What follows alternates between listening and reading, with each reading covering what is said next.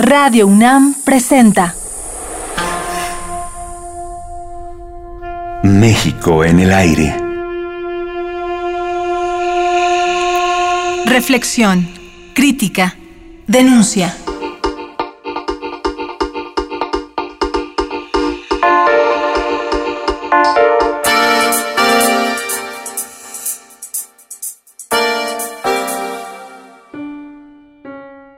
Rodolfo Stavenhagen que leer a Lourdes Arispe es acompañar al investigador en su proceso de redescubrimiento de un México dividido y convulsionado que aún no encuentra salidas a los múltiples problemas de la sobrevivencia, la convivialidad, la identidad cultural y la participación social.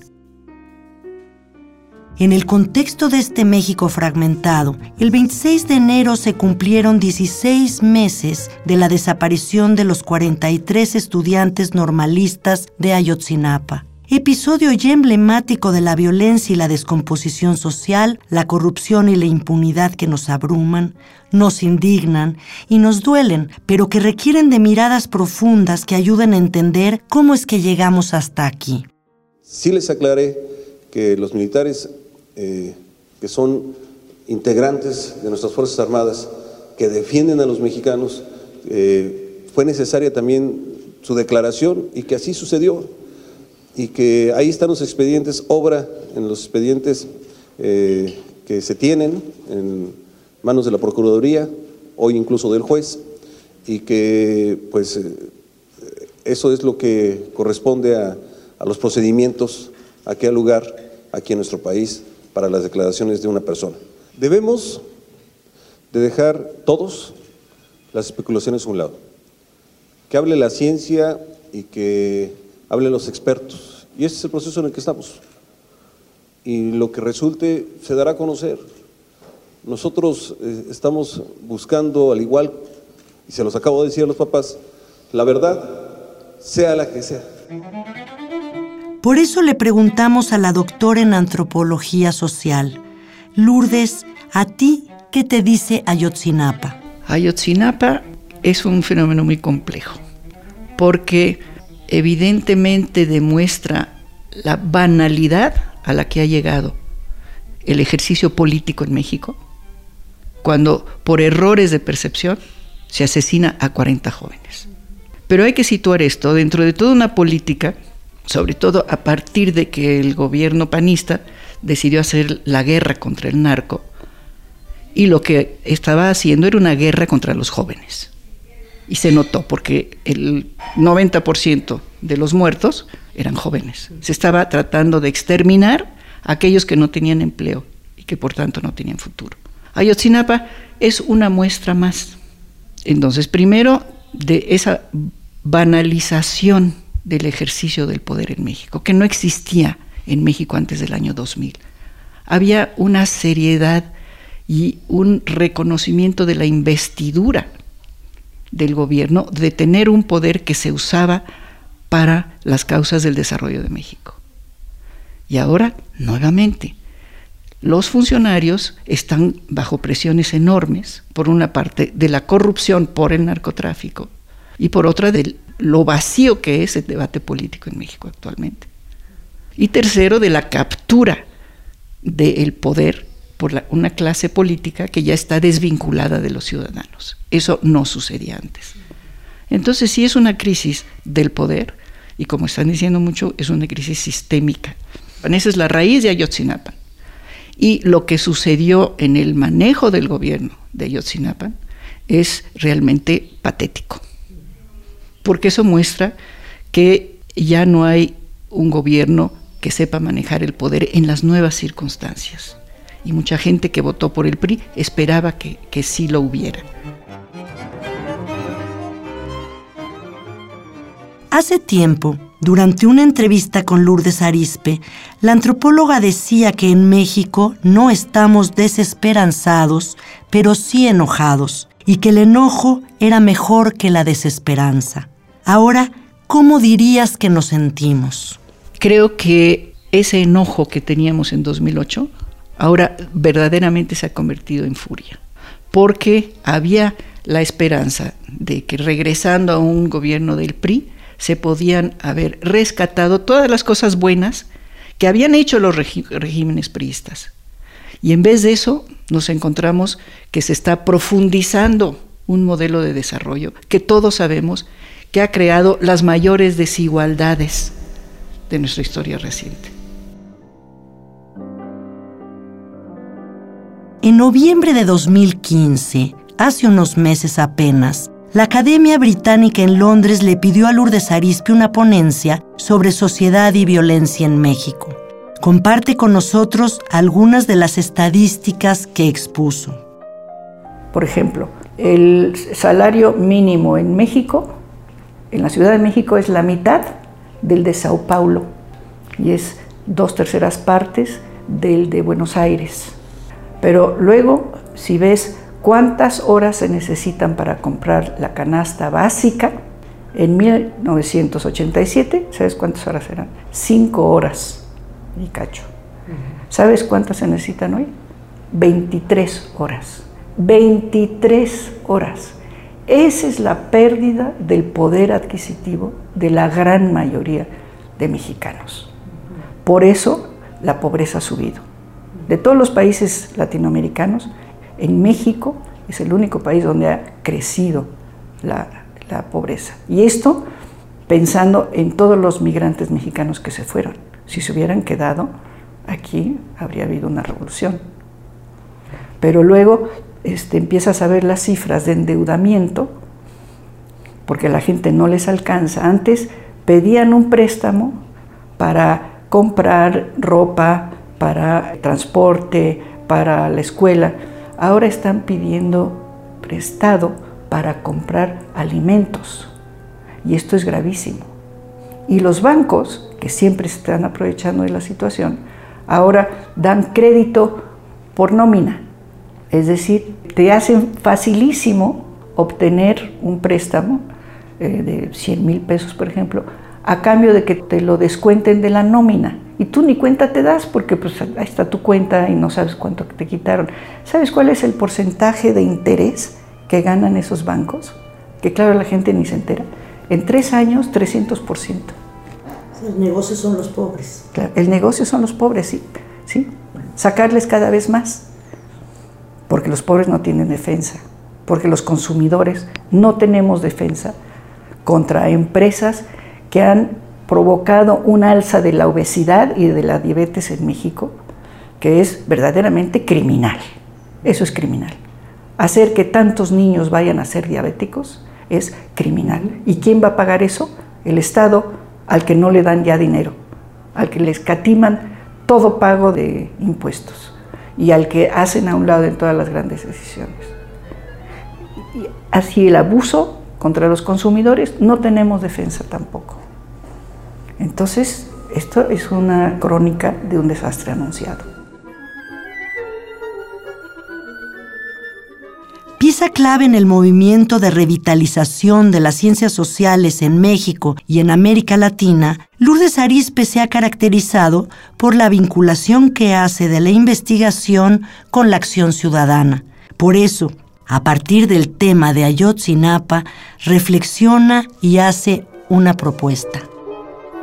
Entonces ahí otra vez estamos en suspenso.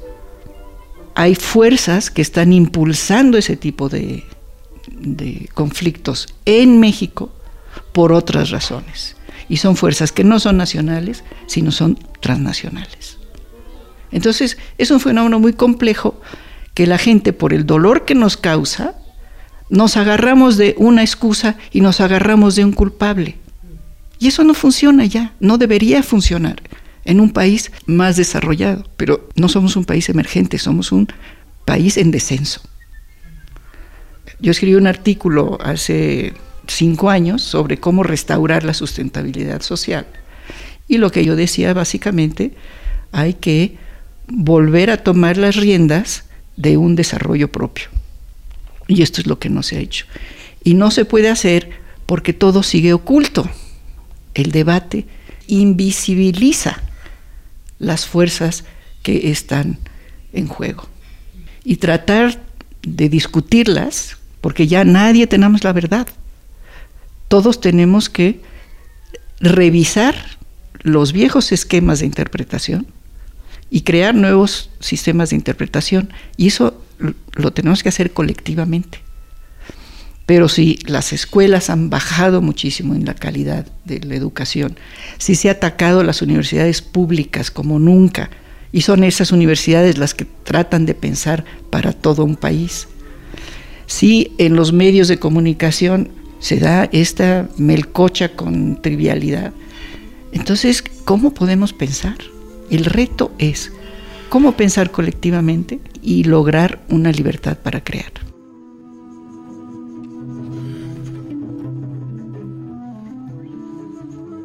Pensar colectivamente es uno de los caminos hacia la sustentabilidad social. Lo sabe Lourdes Arispe, que tiene una larga trayectoria académica, pero también como participante en organismos internacionales ha sido presidente de la Junta de Gobierno del Instituto de Naciones Unidas para la Investigación en Desarrollo Social, con sede en Ginebra, Suiza. Miembro del Consejo de Asesores Académicos del Foro Económico Global de Davos. Miembro del Grupo de Personas Eminentes para el Diálogo de las Civilizaciones en la ONU dos veces presidente del Consejo Internacional de Ciencias Sociales y miembro del Comité de Políticas de Desarrollo del Consejo Económico y Social de Naciones Unidas, entre muchos otros cargos. Lourdes, ¿en México tú crees que ese pensamiento colectivo puede generarse en las universidades? Yo creo que las universidades públicas que son las que recogen las preocupaciones de toda la ciudadanía, sí pueden ser el semillero de esto. Y sí pueden ser los que tengan un liderazgo en generar esta discusión. El problema es que en las universidades también, entre los recortes, entre el tiempo que se tiene que dedicar a recoger papelitos para uno estar en el escalón, el tiempo de revisar, demostrar lo que uno hizo, es inaudito cómo se ha recortado el tiempo de pensar de los académicos y cómo entonces la transmisión de las ideas ya no se puede ejercer con tiempo, con discusión, con un debate verdadero, sino que todo mundo estamos en la prisa de hacer para demostrar, para quedar este, igual, para vivir de los sueldos que se nos dan. Es una situación que no ayuda a pensar. El reto entonces es abrirnos otra vez, pero también exigir un cambio de los viejos esquemas de pensamiento. Porque el problema es que con la cultura del miedo que se está propiciando, todo mundo se repliega hacia lo que ya conoce. O se repliega a las doctrinas religiosas, o se repliega a las doctrinas de buenos deseos, o se repliega a lo que aprendió hace muchísimos años en universidades que estaban hechas para otra sociedad y para otro mundo.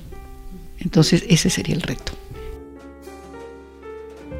Actualmente, Lourdes Arispe es profesora e investigadora del Centro Regional de Investigaciones Multidisciplinarias de la UNAM.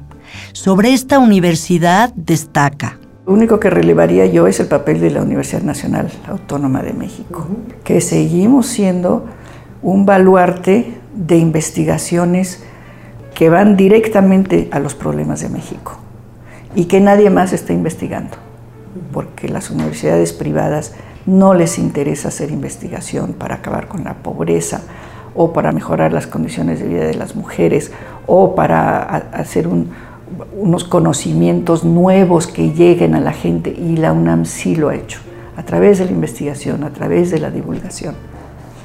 Y es muy importante porque la universidad siempre tiene un punto de vista muy anclado en la realidad frente a estos discursos tan ideológicos que pasan por los medios de comunicación. También por parte de la sociedad hay toda una revalorización de la UNAM y de sus investigadores. ¿No es así, Lourdes? Sí, fíjate que sí. Y te puedo decir que nosotros Llegamos a cualquier pueblo y nos ven con desconfianza y dicen, ¿ustedes de dónde vienen? Dicen, venimos de la UNAM. Ah, muy bien, ah, muy bien, ¿en qué les podemos ayudar? O sea, sí tiene mucho capital social, la UNAM, como yo digo. Uno de los temas principales de Lourdes Arispe en sus trabajos de investigación, en sus libros y conferencias y en su labor como subdirectora de la UNESCO ha sido el de las políticas culturales.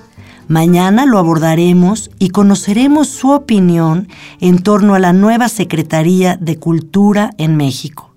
Los esperamos a la misma hora. En la tierra que hay detrás de mis ojos, un caudillo vive en pie de lucha, defendiendo pueblos. Radio UNAM presentó México en el aire. Grabación Juan Pablo Rodríguez. Entrevista y comentarios Adriana Malvido. Equipo de producción Francisco Ángeles y Jessica Trejo. En el ejido en medio de mis oídos, lisiadas filas de pensamientos se han decidido a celebrar sus diferencias, pues